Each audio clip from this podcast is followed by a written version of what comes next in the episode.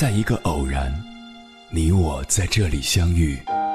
你有你的经历，我有我的故事。因为彼此的寻觅，我们走到一起。千山万水只为你，捎来谁的秘密？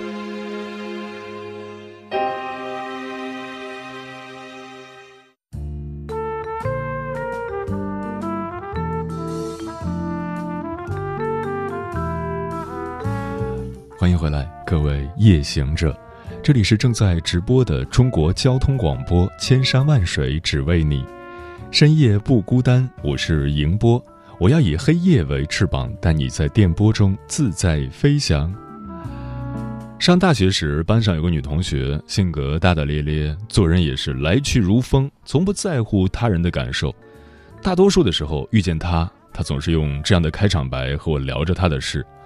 今天好生气，那送快递的居然不能送到寝室楼下，还要我自己去学校后门取。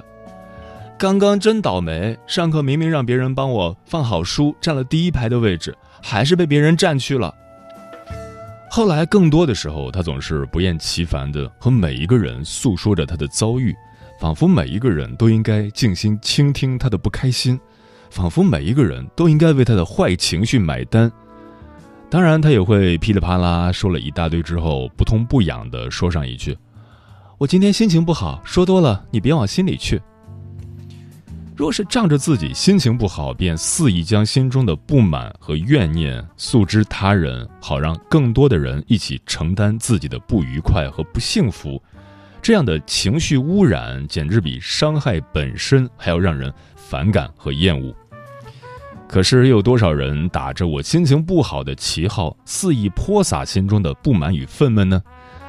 他们却不知道，这样的不断散发情绪污染的心态，比他们本身所遭遇的经历更应该得到拯救和改正。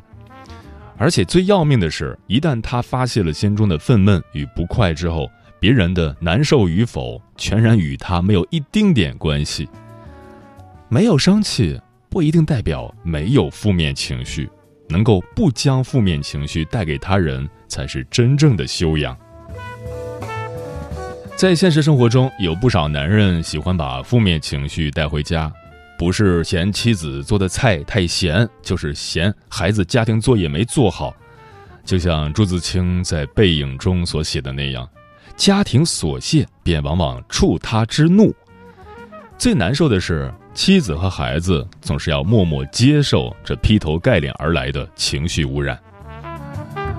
我的母亲总是教育我说：“出门看天色，说话观脸色。一个人若不是喜怒不形于色，那脸部表情一定是情绪和感情最真实的折射和映照。这也是我最反感的行为。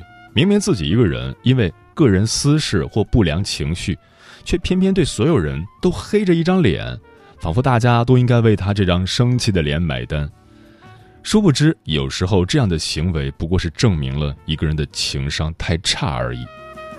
如果你心里真的难受，你可以学会控制情绪，而不是理直气壮地拿这些坏情绪去伤害其他无辜的人。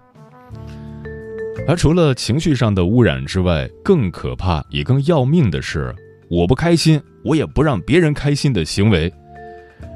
人总是因自己的负面情绪和一己私欲而不看好、不相信、不祝福一些事，甚至不惜亲手去打碎美好、掐灭别人的期望，还要摆出侠肝义胆的清醒者姿态，以此证明自己的洞见是正确的。这对别人来讲，简直是情绪污染加上二次伤害。少用自己的负能量去影响别人，其实是最基本的社交礼仪。因为自己不喜欢某个明星，所以别人喜欢这个明星就是没品位；因为自己工作不努力没加薪，所以公司所有人都应该为他的困窘负责；因为自己早早把工资花个精光，所以亲朋好友都应该借钱救济他。有这种想法的人不在少数。村上春树在《五五五》中这样写道：“你要做一个不动声色的大人了，不准情绪化，不准偷偷想念，不准回头看，去过自己另外的生活。你要听话，不是所有的鱼都会生活在同一片海里。有一天，现实生活会让你承认，不是所有的鱼都会生活在同一片海里，也不是所有人都应该体谅你今天心情不好。你要做的是将不满化作力量，将难过默默消化，去过属于自己的生活，去找寻自己的光。就研娱乐圈公认情商爆表的何老师，关于情绪污染也曾这样说道：“坏情绪还是少挂在嘴边比较好，家人听了难过，朋友听了担心，对手听了偷笑，更让自己顾影自怜，丧失斗志。”负面情绪就像长在后背上的痘痘，小心别碰到。等它自己好，没必要天天亮出来，大肆做广告。你知道的，任何时候祥林嫂都得不到太多人喜欢的。你一遍又一遍的诉说着你的遭遇和境地，不如踏踏实实的努力提高和改善自己。没必要和每一个人都掏心掏肺的说着你的过往，有时候。大多数人只会拍拍你的肩膀，说：“我理解你。”其实那不是理解，那是同情。别忘了，这个世界上比所有人都瞧不起你更难受的滋味，就是让所有人都同情你。没有收拾残局的能力，就别放纵委屈的情绪。不可否认的是，在生活中总会时不时遇上一些让我们生气的事，但是。这并不是我们抱怨和泄愤的借口。一旦我们既有很多逃避策略，不去面对它，而是压抑它、否定它、排斥它，并堂而皇之的将这样的遭遇作为伤人的借口，那么你要记住，凡是你抗拒的都会持续。因为当你抗拒某件事情或是某种情绪的时候，你会聚焦在那种情绪或事件上。这样就赋予了它更多的能量，它就更强大了。同理，如尼采所言：“凡是杀不死你的，最终只会让你变得更强。”有时候，生活总会给你无端的考验，让你莫名的心情不好。这并不能影响一个人对良与善的维护和追逐，也不是你放弃和抱怨的借口。能干的人不在情绪上计较。只在做事上认真，而无能的人不在做事上认真，只在情绪上计较，这便是境界的差距。所以，当某天有人以我心情不好为借口，肆意来伤害你的情感，浪费你的时间，你只要告诉他：“你心情不好，关我什么事啊？”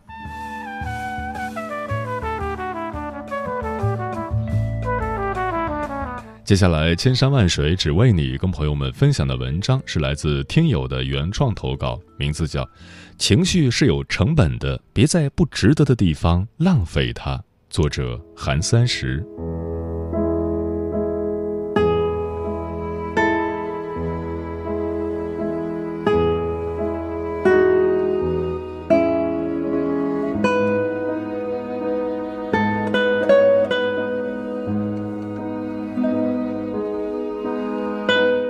佛家说，人有七苦：生老病死、怨憎会、爱别离、求不得。仔细想来，或许是人的情感使然，在交往中的负能量远超对自身生老病死的思考与担忧，于是这些负能量转换成坏情绪，人也慢慢被失望包裹，向绝望妥协，在苦海沉浮。自上家公司离职之后。岗位上新来的姑娘和我入职时一样，深陷在工作沟通的困境中，不断和我表达自己的愤慨与抱怨。她的抱怨或许在其他人看来不成熟和太脆弱，不能适应职场上的压力。但我作为这个岗位的过来人，她所经历的人和事，我都一五一十的经历过，所以她的这种坏情绪，我大概能理解到十之八九。于是才能把之前工作里遇到的苦恼讲成段子，在惹他发笑的同时，一定程度上给到他宽慰和信心。其实，像是这种社交苦恼，大概会在我的一生里始终贯穿。我清楚自己情商不高，对原则有近乎执拗的无畏坚持，不讨喜又无法忽略旁人感受，做不到没心没肺和处事圆滑，那不如就索性一刀切，增强自己在与人交往中的边界感，做好情感割舍，把生活乃至情感都分隔开来，只求在当下情境中扮演好自己的角色。回想起我毕业后进到第一家公司，工作氛围融洽，自己的成长速度也肉眼可见。我以为我的璀璨人生开幕了。或许我是个比较讨老人喜欢的孩子。朋友的三姨奶看我一直单身，于是开始悄悄地帮我物色相亲对象。和那个相亲对象初次见面的那个晚上，我印象尤为深刻。珠海的夏天很热。回去之后的第一件事就是脱去衬衫，赤裸上身，窝在沙发上陪三姨奶看电视。传来了敲门声，按理应该不会有熟人会在晚上来访。当时我很疑惑，不清楚是谁，还以为是物业，于是就赤膊去开门。就这样和三姨奶介绍的相亲对象坦诚相见。那个姑娘好像确实还不错，相貌可人，家境殷实。和他在一起的时间里，让我觉得自己好像是在被崇拜着，满足了我作为男性的那点可怜的虚荣心。我们经常在华灯初上的时候，在马路上散步，漫步他的大学校园，去寻他大学时超爱吃的章鱼烧。我想，我那时是极喜欢他的吧，所以一路上才喋喋不休，把我过往的岁月故事都讲给他听。他也不打断，只是笑着听，即使有的故事我已经讲过好几遍。这份感情随着时间推移，演绎出愈演愈烈的架势，以至于我在上班的时候都在和他煲电话粥。所幸那时我蛮受领导器重，只要没什么大问题，也就睁一只眼闭一只眼了。我那时有多乐观，之后就有多凄惨。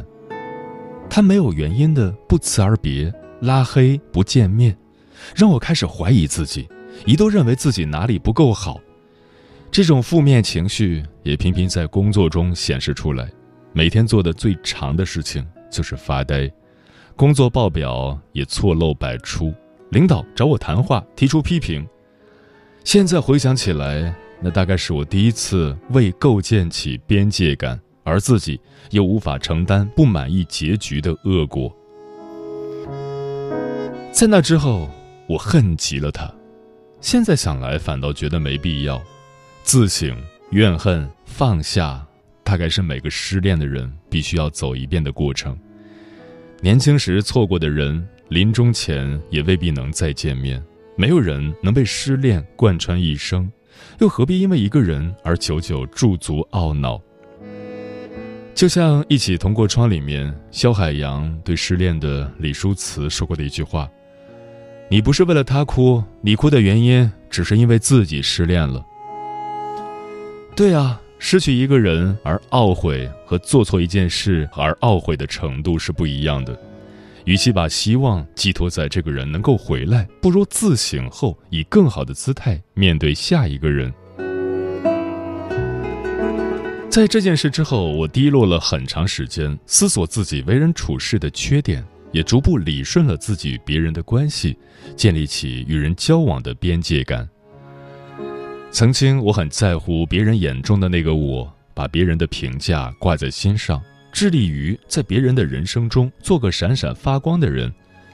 可现在，当我觉得自己做得足够好的时候，学会不再把外界言论挂在心上。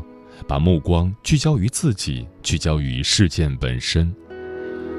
现在我刻意用两个微信来区别工作和生活，在不同的账号中扮演不同的角色，刻意避免在有工作交集的同事中交朋友。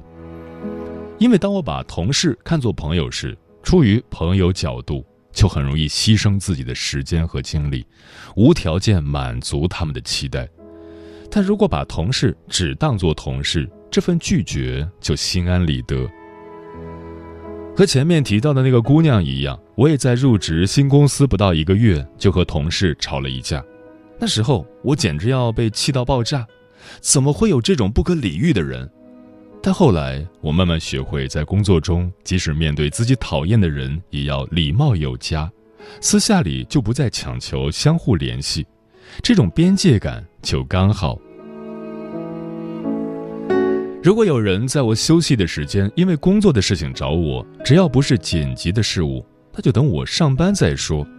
如果事情紧急，那就忽略掉别人的恶劣态度和喋喋不休，只着眼于工作去提出解决方法，于是更容易做到不因为工作琐事影响到自己生活的乐趣。人只有觉得其他人不重要，才越发觉得自己重要。越觉得吃穿用度无所谓，也才有心思体会到思想的自由，不把情绪浪费在无所谓的人和事上。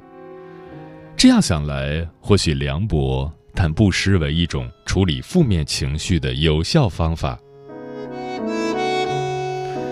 我也曾想做一个情商高的人，想知人喜乐，想通过帮别人排忧解难来为自己铺一条捷径。但这种过界的责任反倒成了负担，让我不断在取舍中，为寻求平衡而逐渐倾向于那个不利己的选择，于是，在满腔怨恨中无尽懊悔。现在的我在努力追求一种不喜不悲的人生态度，怨憎会但不愤恨，爱别离就不挂念，求不得也不惦记。与那种脱离世俗的无喜无悲不同，仍在世俗中，也仍受情绪影响，但更多的把情绪花在自己身上，并由自己去左右情绪，成为自己情绪的主导者，实现情绪自由。这种方法或许有效，或许在有些人眼里太过自私。其实，只要把握好分界，让自己能无视选择带来最恶劣的后果就好。必要时，甚至可以把底线暴露出来。如果你在暴露底线后，那人依然喋喋不休说你自私，那他也不过是一个为达自己目的对你实施道德绑架的自私者。两个自私者的博弈，又何须有什么心理负担呢？